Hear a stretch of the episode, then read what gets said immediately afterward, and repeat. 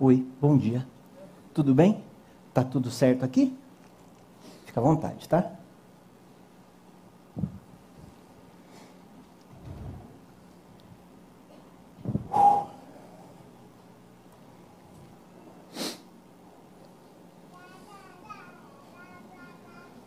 Opa, tudo bem? Oi, bom dia. Bom dia, tudo bem? Posso sentar aqui? Claro. Ah, obrigado. Essa cafeteria está sempre lotada. É, muitas pessoas marcam encontros aqui, né? Ah, é? Sim, Interessante. Você já tomou seu café? já. Tomei meu café bem mais cedo. Tomo café aqui todos os dias. Ah, é? Sim. Por que, que você toma café aqui todos os dias? Bom, é, eu venho muito aqui. Ah, Eu, então você é assíduo aqui. Eu trabalho aqui. Ah, entendi. Bom, então quer dizer que você toma café de graça todos os dias. Isso deve ser uma beleza. É, eu, na verdade, eu, eu pago pelo meu café. Você trabalha aqui e paga pelo café? Sim. Bom, então seu chefe deve ser um pão duro daqueles. É, é, eu sou o dono da cafeteria. É, eu Desculpa. sou o dono, não precisa ficar constrangido. Puxa, é que desculpa. sai do meu bolso, né, o café que eu tomo, então por isso que eu, que eu disse que eu pago. Não pago, mas entendeu, né? Entendi. Mas está gostoso. Que bom. É. Que bom, E- seja bem-vindo. Bom, é, desde quando você tem essa cafeteria? Ah, faz, faz tempo. É, é, um, é um negócio de família, sabe? Ah, é um negócio de família? Sim. E quem começou o negócio? Bom, começou é, eu, minha, minha mãe, meus irmãos, mas é, na verdade começou com o meu pai há muitos anos atrás. Seu pai, que legal. E como que é o nome do seu pai? É, Mateus, Mateus. isso. E seu pai sempre foi comerciante? Não, não. O meu pai, ele tinha um emprego como funcionário público, sabe? Ele trabalhava como é, cobrador, co- coletando impostos. Entendi. Então ele era funcionário público. Mas, mas esse é um bom emprego? Ganha bem? Por que, que ele deixou esse emprego público para abrir uma cafeteria? Pois é. Olha, é, de fato, ele tinha esse, esse emprego, né? é, isso foi antes né, dele se casar com, com a minha mãe. Mas aconteceu algo que mudou a vida do meu pai. E foi algo ruim? Não, Não. foi extraordinário. Uau! Mas o que foi de tão extraordinário assim que mudou a vida do seu pai dessa forma? Um dia meu pai estava trabalhando, né? Ele, ele contava que ele estava trabalhando e aí ele teve um, um encontro, um, um, um simples encontro. Mas, mas me explica, como é que um encontro comum, ordinário, pode ser tão extraordinário desse jeito? Pois é, ele estava trabalhando e aí ele encontrou um homem. Na verdade, ele foi encontrado por um homem. Entendi. Você pode contar essa história para mim? Sim, claro. É, ele estava trabalhando e aí ele teve esse encontro com esse homem e as palavras desse homem transformaram a vida do meu pai para sempre. Uau. Ai,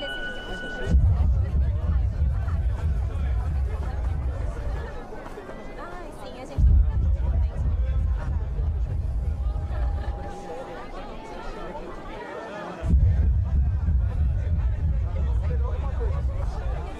Mateus.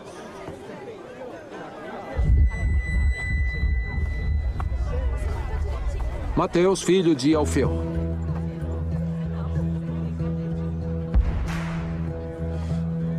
Sim? Siga-me. Eu? Sim, você. Ah, ah, Mas. O, o que está fazendo? Quer que eu me junte a você? Continua andando, pregador de rua. Tem ideia do que esse rapaz fez? O senhor o conhece? Sim.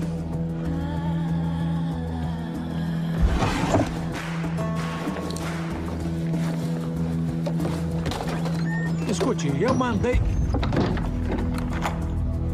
O que você está fazendo? Para onde você pensa que está indo? me solte. Você perdeu a cabeça. Você tem dinheiro. Quintus protege você. Nenhum judeu vive tão bem quanto você. Vai jogar tudo fora? Sim.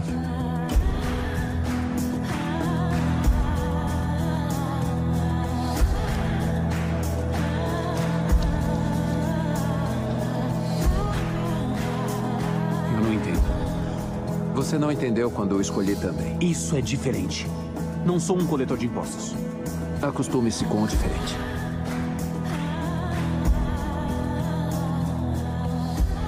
Que bom que passei pelo seu posto hoje, Matheus. Sim. Vamos? Temos que nos preparar para uma festa. Você vai se arrepender, Mateus. Para que a tábua de pedra? Eu peguei sem pensar. Eu posso deixar? Não, fique com isso. Ainda pode achar utilidade para ela. Para onde vamos? Para um jantar. Não sou bem-vindo em jantares. Bem, isso não será um problema hoje à noite. Você é o anfitrião. Uau! Que encontro foi esse, amigo?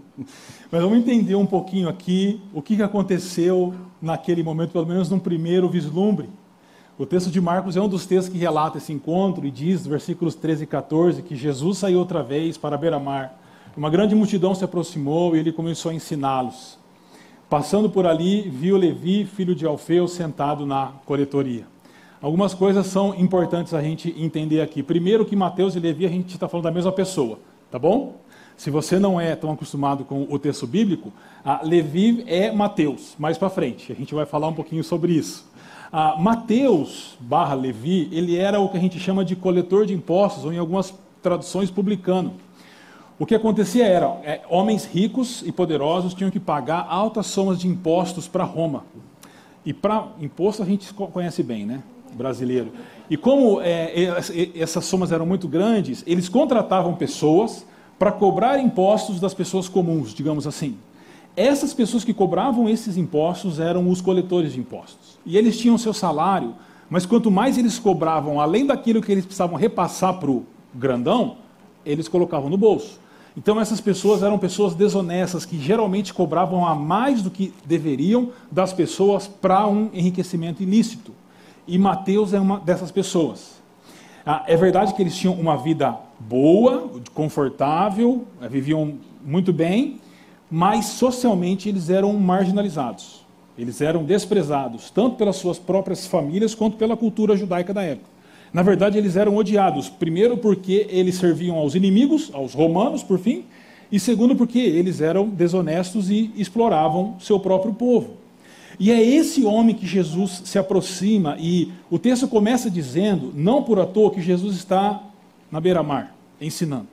Quando a gente lê o Evangelho de Mateus com de Marcos com atenção, o Evangelho de Marcos com atenção, capítulo 1 a 8 é o primeiro bloco desse evangelho, e o evangelista ele faz questão de destacar todas as vezes que Jesus está à beira-mar. Por quê? Porque a beira-mar, na primeira parte do Evangelho de Marcos, é um lugar de chamado ao discipulado. Quando Jesus está à beira-mar, ele vai chamar pessoas ao discipulado, ele vai desafiar pessoas ao discipulado. Então Jesus está diante desse homem e Jesus se prepara para chamá-lo ao discipulado. E na sequência você tem um contraste no texto que Mateus, que Marcos faz, ah, Marcos faz com os verbos passando e sentado, que na verdade são particípios. E ele constrói de uma maneira para colocar em contraste o que Jesus está fazendo, e no Evangelho de Marcos, Jesus está. Ele é muito rápido, ele entra num lugar, vai para outro, faz isso, faz aquilo, fala, tudo. E Mateus está sentado. Jesus engajado na missão e Mateus sentado no seu posto de coletoria, ah, mas muito mais do que sentado só fisicamente, ele está estacionado como pessoa, desengajado, desconectado daquilo que está acontecendo no mundo e que Deus está fazendo. Mas não é à toa que entre esses dois participantes a gente tem o verbo viu, porque Jesus viu Mateus assentado. E ele então vai chamar Mateus. A primeira coisa que a gente aprende desse encontro é que Jesus nos chama ao discipulado. E o discipulado de Jesus nos conecta com o propósito que Deus tem para as nossas vidas. Jesus continua se movimentando de muitas formas hoje, através da sua igreja e da sua palavra, e muitos de nós ainda estamos sentados, não no auditório agora, onde vocês devem estar, mas sentados, estacionados na vida, esperando os dias passarem, sem encontrar um sentido e um propósito para isso. Talvez, só talvez, hoje seja o dia em que Jesus se manifeste através da palavra dele, veja você e o desafie. Mas viu, esse encontro do seu pai com esse homem foi fantástico. Foi. Agora, eles se encontraram. O que aconteceu depois? Ah, então. Meu pai contava que ele se juntou ao grupo né, Ah. e é, esse homem disse para ele que eles estavam indo a uma celebração, Boa notícia. a uma festa. Aham. E sabe onde ia ser a festa? Ah. Na casa do meu pai. Mas esse Imagina. entrão, esse homem aí. Pois é, ele se convidou para ir na casa Pois do é. meu pai. E o meu pai ficou muito feliz, Que ficou muito satisfeito com essa festa. Uhum. Tanto é que ele pediu para chamar todos os seus colegas de Oh. trabalho, os outros coletores de impostos, para irem para a casa dele para essa celebração. E assim foi feito, porque ele queria que eles também tivessem aquela experiência, aquele sentimento que ele teve com esse encontro com aquele homem. Nossa, que interessante. E, e você sabe como foi essa celebração?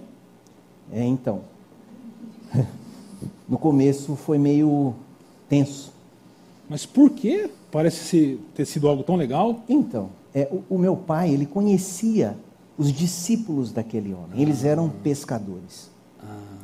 E ele sabia que eles não gostavam, os pescadores, não gostavam dele, meu pai, e dos seus colegas, porque eles cobravam impostos das pescas. Ah, tá explicado.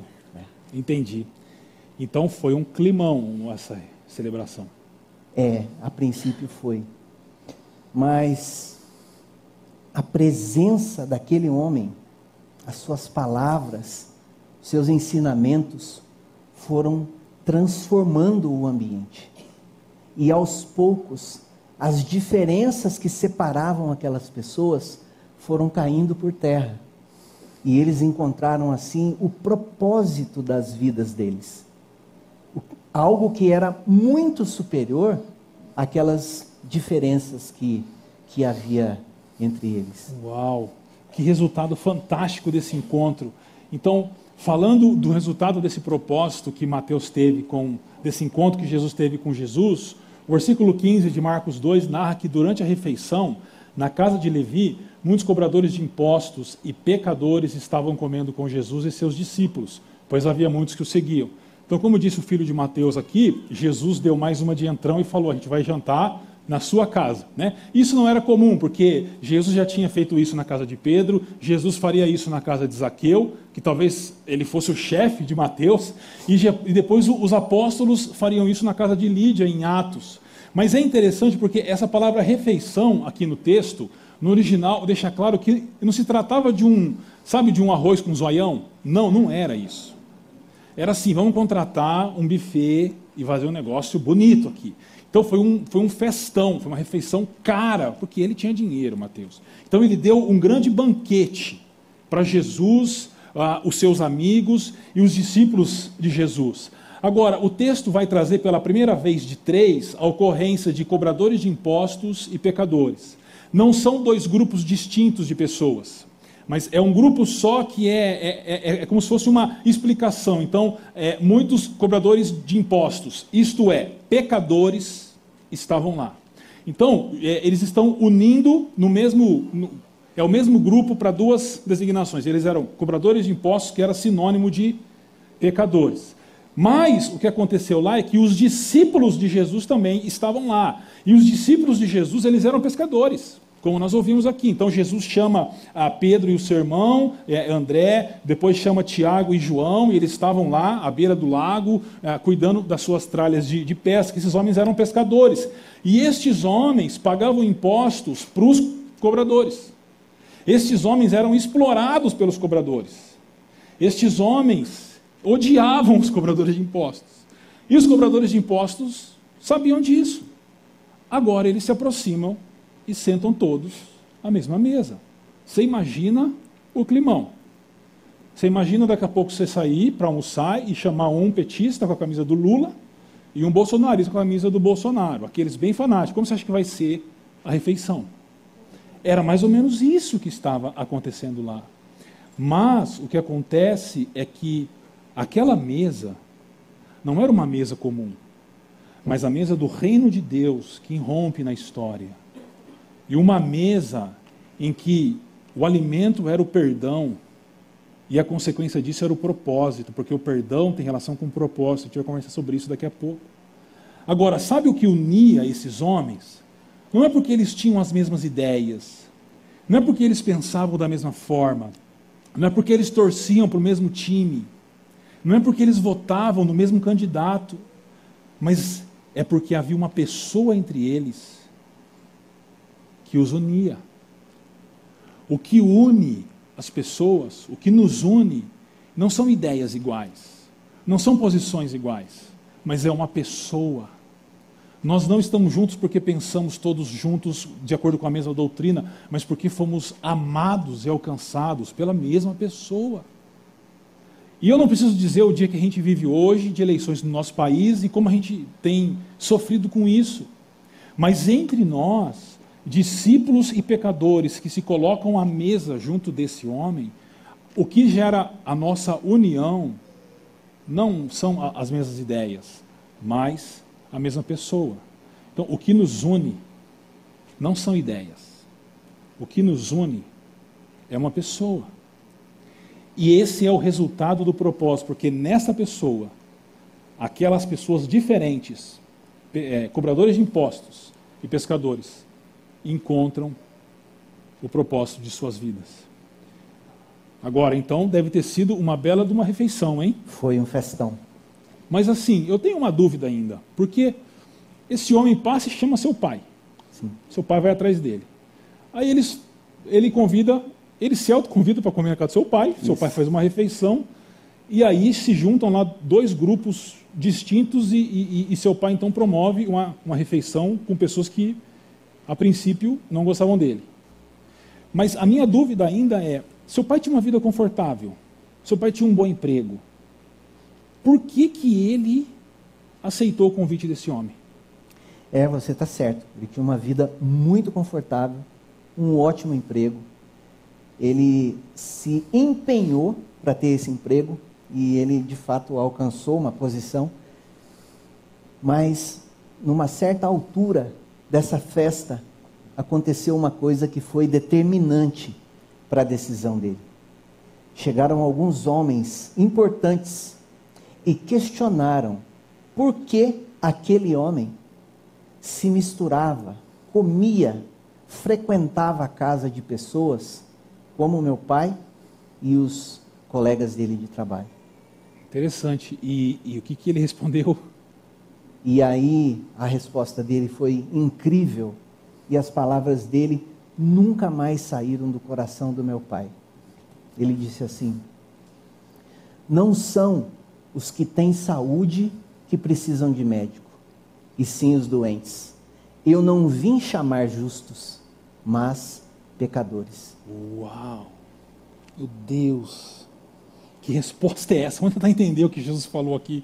Então, ah, os mestres da lei e os fariseus são esses homens importantes que ele disse que visitou a casa do pai dele naquela, na, naquele momento. E note de novo que o texto vai trazer pecadores e cobradores de impostos agora numa ordem invertida. Ah, e na sequência, cobradores de impostos e pecadores. E precisa só lembrar que no primeiro século não era fácil nem barato escrever. Era difícil e caro escrever. Então, quando você olha que por três vezes o evangelista repete pecadores, cobradores de impostos, cobradores de impostos e pecadores, é porque ele está querendo dizer alguma coisa. O que ele está querendo dizer é o seguinte: é uma cena tomada por pessoas como essa. É uma cena tomada por pecadores. É uma cena tomada por cobradores de impostos. Eles tomam toda a cena. E então esses homens perguntam: por que, que Jesus, por que, que o mestre de vocês se relaciona com esses homens aí? E a resposta de Jesus é maravilhosa: não são os que têm saúde que precisam de médico, mas sim os doentes. Eu não vim chamar justos, mas pecadores. Esses mestres da lei e fariseus Eles eram mestres, eles eram líderes religiosos de Israel. E eles acreditavam que por causa da, do alto nível moral e ético deles, em relação à lei de Israel, eles eram aceitos por Deus. Então eles tinham uma total autoconfiança na moral e na ética deles mesmos. Mas eles não entendiam que não é possível você compreender e ter um encontro com Jesus se você se mantém ah, baseado ou fundamentado completamente num, num total é, autoconfiança. Porque o que Jesus está dizendo aqui não é que existem dois grupos de pessoas, os justos, que não precisam de mim, eles estão tudo bem, e os, e os, e os pecadores. Não é isso que ele está dizendo. Ele está dizendo é que existem pessoas que se acham justas, que se acham boas, e pessoas que reconhecem que não são boas. É isso que ele está dizendo.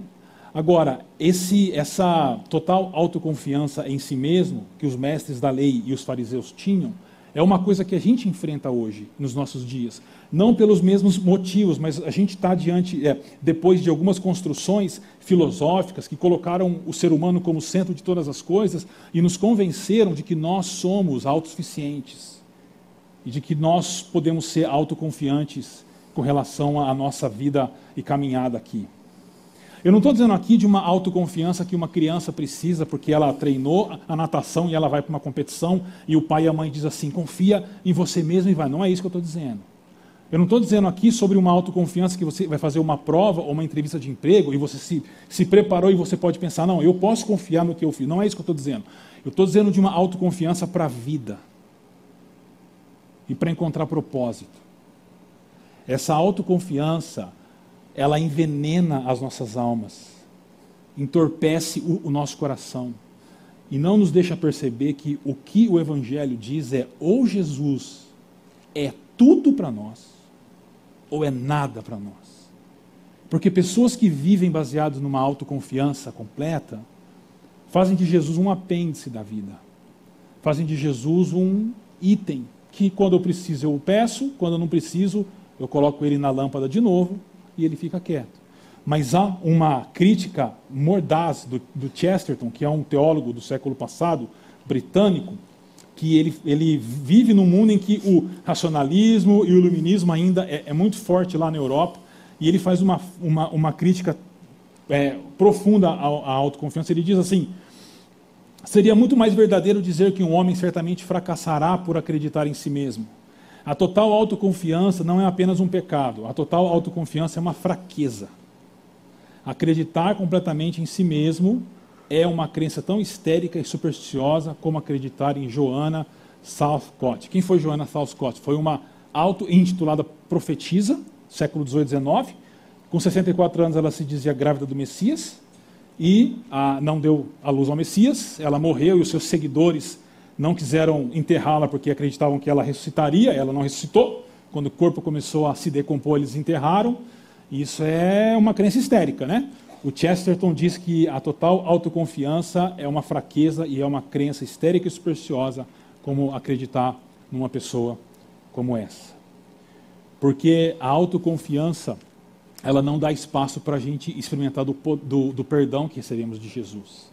Então, é por isso que quando Jesus ele diz que ele não veio chamar justos, mas pecadores, ele está falando de perdão de pecados. E a diferença entre o cristianismo e o judaísmo é apresentada por Hunter, um comentarista bíblico, que ele diz o seguinte: a novidade no cristianismo não é a doutrina que Deus salva pecadores. Nenhum judeu teria negado isso. Nenhum judeu teria negado que se uma pessoa, por esforço próprio, por autoconfiança em si mesmo, mudasse de vida, Deus poderia salvá-la. Mas o cristianismo não ensina isso. O cristianismo ensina que a Deus ama pecadores e salva pecadores quando eles ainda são pecadores, estão inundados no lodo do pecado, da imoralidade, da injustiça. Esse é o Evangelho. Essas pessoas estão sensíveis para ouvir a voz de Jesus e receber o perdão de Jesus. E aqui a, o ensino é tão claro que é de, sobre perdão de pecados também, porque no texto que vem logo antes, em Marcos 2, 1 a 12, é um texto que fala sobre perdão de pecados. Então, qual que é a relação entre perdão e propósito. Aquelas pessoas que se julgam justas e boas, elas fazem delas mesmas seu próprio propósito. Não há espaço para Jesus na vida de uma pessoa que se diz realmente boa. Mas aquelas pessoas que reconhecem que são doentes espiritualmente, que são pecadoras, essas pessoas experimentam do amor e do perdão de Jesus e elas fazem de Jesus o propósito de suas vidas. É por isso que essa resposta de Jesus é transformadora. Agora, que história sensacional, hein? Sim. Então, assim, seu pai teve um encontro ordinário que se tornou um momento extraordinário. E isso mudou não só a vida dele, mas a vida de vocês também. Sim. Mas qual é a relação de uma cafeteria com essa história? Bom, depois que aconteceu esse encontro, né, a casa do meu pai se transformou num local de encontros. Hum. E isso permaneceu depois que ele se casou com a minha mãe, que eu nasci, meus irmãos nasceram. A nossa casa sempre foi um local de encontros. Entendi. Todos os dias nós recebíamos amigos, muitas pessoas que vinham para celebrar, comer, beber e conversar, discutir sobre aquele homem e sobre os seus ensinamentos. E isso se tornou a nossa missão, promover encontros. E anos depois, o meu pai morreu, mas nós mantivemos a nossa missão de promover encontros ordinários que se transformam em momentos extraordinários. E hoje a cafeteria é a forma que nós temos de manter a nossa missão, de cumprir a nossa missão, de realizar encontros que se transformam em momentos extraordinários. Nossa, mas que história! Meu café até esfriou, mas tudo bem. Pega outro por conta da casa. Ótimo. tudo desculpa, bem? desculpa, Você desculpa. quer alguma coisa? Não, não, não, tá tudo, tá tudo certo aqui, mas é que eu não consegui deixar de escutar a história. É, eu, eu fiquei com uma dúvida. Com, não. com a coisa. Seu, seu pai, é, essa história é fantástica, né? Mas seu pai ele não chegou a, a escrever isso, a publicar alguma Sim, coisa? sim. Meu pai registrou isso não somente sobre esse encontro, mas sobre a vida e a obra desse homem. Olha que legal. Nossa, mas ah, dá para ler isso? Sim, claro. É mesmo? Você deve ler. Ah, é? Aham. Inclusive, é, tem um, um trecho disso que ele escreveu em que ele se apresenta como discípulo desse homem. Que interessante. Vamos ler? Vamos ler esse texto? Conveniente. Esse texto está agora no Evangelho de Mateus, não de Marcos, capítulo 2, 10, desculpa, versículos 2 a 4. Um pouco antes da missão que, Jesus vai enviar os discípulos, o próprio Mateus ele diz assim: Estes são os nomes dos doze apóstolos. Primeiro Simão, chamado Pedro, e André, seu irmão. Tiago, filho de Zebedeu, e João, seu irmão. Filipe e Bartolomeu, Tomé e Mateus, o cobrador de impostos. Tiago, filho de Alfeu, e Tadeu. Simão, o Zelote, e Judas Iscariotes, que o traiu. Eis o texto aqui. Não, ó, desculpa. Agora eu já estou numa conversa, né? Eu- me veio duas dúvidas aí com, com isso. Porque, primeiro, que ele se identifica com Mateus, mas ali a gente estava lendo em Marcos e Marcos chama ele de Levi. Você até falou que a gente ia falar disso mais para frente, né? Pois é. Sim, Então, sim. é, acho que agora é oportuno. E, e a outra coisa é que ele se refere a si mesmo como cobrador de impostos, mas ele não tinha largado o emprego? Então, primeiro sobre o nome, é, assim como aconteceu com outros discípulos desse homem, eles receberam um novo nome como símbolo da transformação que eles experimentaram. Agora, com relação ao trabalho, é, bem observado, né?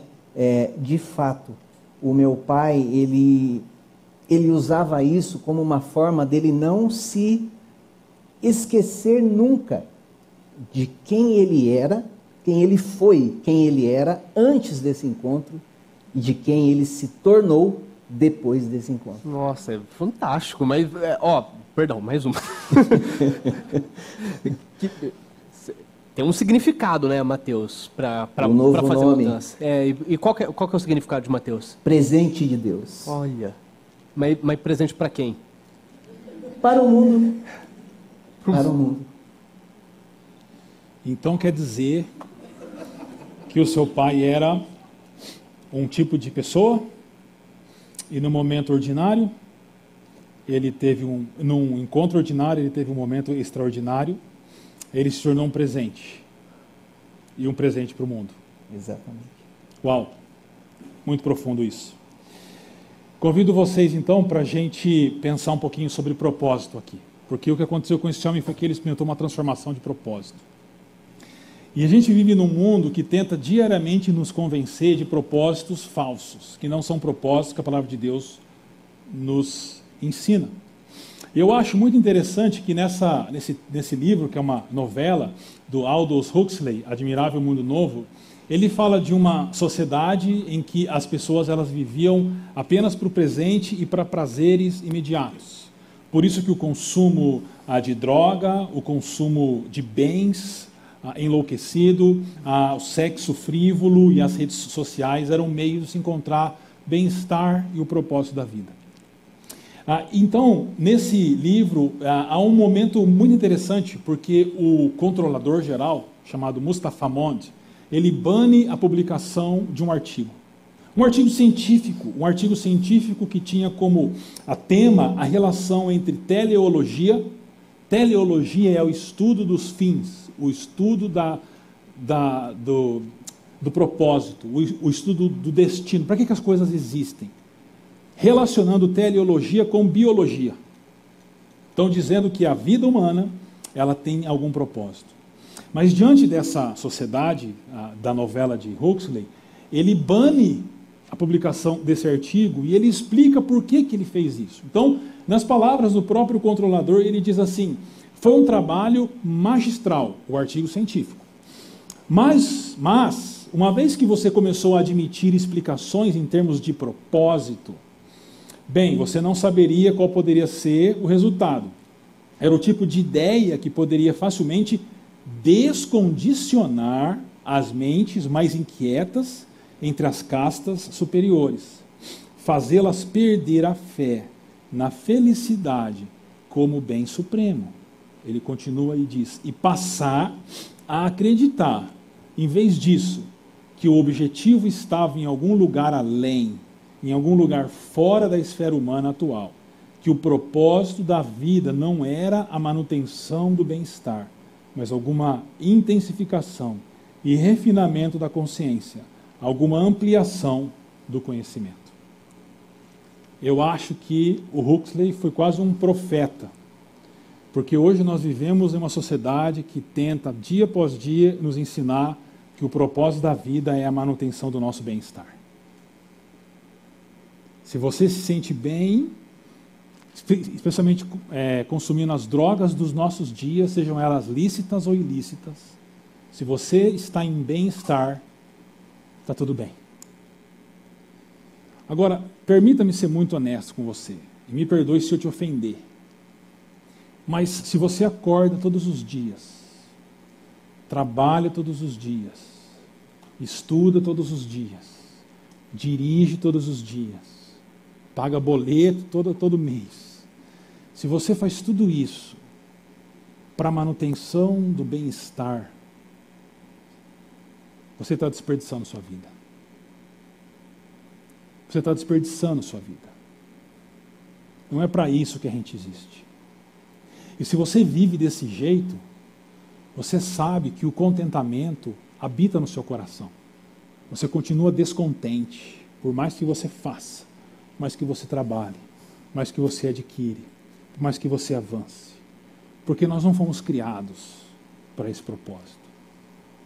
Viver em busca de bem-estar como propósito de vida é muito pouco para nós. Por isso eu quero encerrar voltando ao, ao chamado a, de Jesus no começo do texto, porque o texto diz que quando Jesus é, vê Mateus Levi e Mateus já aprenderam que é a mesma pessoa. Sentado na coletoria, ele, ora pra, ele olha para Mateus e ele faz o convite para Mateus, através do imperativo, ele diz: siga-me. Siga-me. E é interessante que Marcos é muito sofisticado, porque ele constrói a, a, a ordem de Jesus e imperativo e a resposta de Mateus com os mesmos verbos, dizendo que o convite de Jesus, o desafio de Jesus foi aceito por Mateus. Só que no meio desses dois verbos há um outro verbo que é levantou-se. E esse verbo, ao longo do Evangelho de Marcos, ele também é traduzido muitas vezes como ressuscitado, ou ressuscitou, levantou dos mortos. Quando Jesus, por exemplo, ressuscita em Marcos, é esse verbo aqui que ele usa. O que o texto está dizendo para nós é que o convite de Jesus e a resposta de Mateus não é apenas um movimento de pernas e de pés, mas é um movimento de ressurreição é um movimento de uma nova vida sendo encontrada no convite de Jesus. É por isso que Bede, o venerável, Beda, o venerável, um místico da igreja, quando ele comenta esse texto, ele diz assim: Por segue-me, ele, Jesus, não faz referência apenas ao movimento dos pés, mas também ao movimento do coração, à execução de um modo de vida. O que aconteceu naquela coletoria aquele dia, de acordo com o vídeo que nós vimos, foi Jesus não chamando uma pessoa apenas para servi-lo, mas para algo muito maior do que aqui. O movimento de Mateus ali não foi só um movimento de pernas e pés, mas foi um movimento de coração. O coração de Mateus se levantou, o coração de Mateus se movimentou em direção a Jesus. E eu fico pensando que quais foram as, as, os, os pontos, os temas que fizeram com que Mateus deixasse aquela coletoria e seguisse a Jesus no propósito? Eu acho que tem pelo menos três razões. A primeira eu diria que é o pertencimento. Jesus, ó, Mateus, eu já expliquei para vocês, ele, ele era um homem à margem da sociedade, por causa das escolhas que ele fez. Mas eu não sei se você lembra do vídeo que a gente assistiu, que Jesus chama e ele fica ali olhando o que, que vai acontecer. E aí aparece um barbudinho do lado de Jesus, nervosinho, que é Pedro, e ele diz assim: Você sabe quem é esse homem? Qual é a resposta de Jesus ali, olhando para Mateus? Ele diz: Sim, eu sei quem é esse homem. E é quando ele ouve que Jesus o conhece, que ele sai de lá. Ele era um homem marginalizado, ele era um homem odiado e naquele convite de Jesus não era um convite só para fazer coisas, mas antes disso era um convite para pertencer a Jesus. O propósito nasce quando nós percebemos que nós pertencemos a Jesus. É um sentimento de pertencimento muito forte, aquele homem que nos olha nos olhos e nos chama para segui-lo. Mas é mais do que isso, é um convite à transcendência. Mateus era um homem rico, que tinha uma vida ótima, confortável, bem-estar. Mas era isso. Era acordar, trabalhar, ganhar dinheiro, usar boas roupas, usar boas sandálias, comer boas comidas. E era isso. Até que ele percebeu, ele entendeu que naquele convite daquele homem tinha algo que o levava para muito além muito além das nossas vidas, muito além do nosso tempo, muito além de todas as coisas. Apontava para algo transcendente, além de todas as coisas. Ele ouviu esse chamado quando ele ouviu o siga-me. E como resultado final de, de pertencimento e de transcendência, o resultado só pode ser significado. Aí era uma vida preta e branca, sem cor, sem música, sem graça, e de repente ele começa a enxergar a vida de uma outra maneira cheio de cor, cheio de cheiros e gostos, seguindo aquele homem. O convite que Jesus fez para Mateus é o mesmo convite que ele faz para nós hoje. Nós ouvimos domingo passado do Dr. Michael Gorin que Jesus, de acordo com Lutero e Calvino, ele se apresenta até nós hoje vestido pelas Escrituras. E de acordo com a nossa fé, o mesmo Jesus que passou aquele dia naquele lugar, e chamou Mateus, dizendo: siga-me, é o mesmo Jesus que está passando hoje aqui e nos chamando, dizendo: siga-me, siga-me. E o convite é para pertencimento, o convite é para transcendência, e o convite é para significado. Porque um dia esse Jesus morreria por Mateus e morreu por nós, e se entregou na cruz por nós. E nesse momento, Mateus experimenta então a ressurreição. Uma nova vida enche o seu coração. E ele encontra o verdadeiro propósito da vida dele. Não era correr atrás de bem-estar. Não era. Era muito mais do que isso. Então, queridos e queridas, Jesus está fazendo esse convite para nós hoje, através da tua palavra. Siga-me. Siga-me siga-me. Qual vai ser a sua resposta? Você vai continuar sentado na coletoria? Ou você vai levantar e vai seguir a Jesus?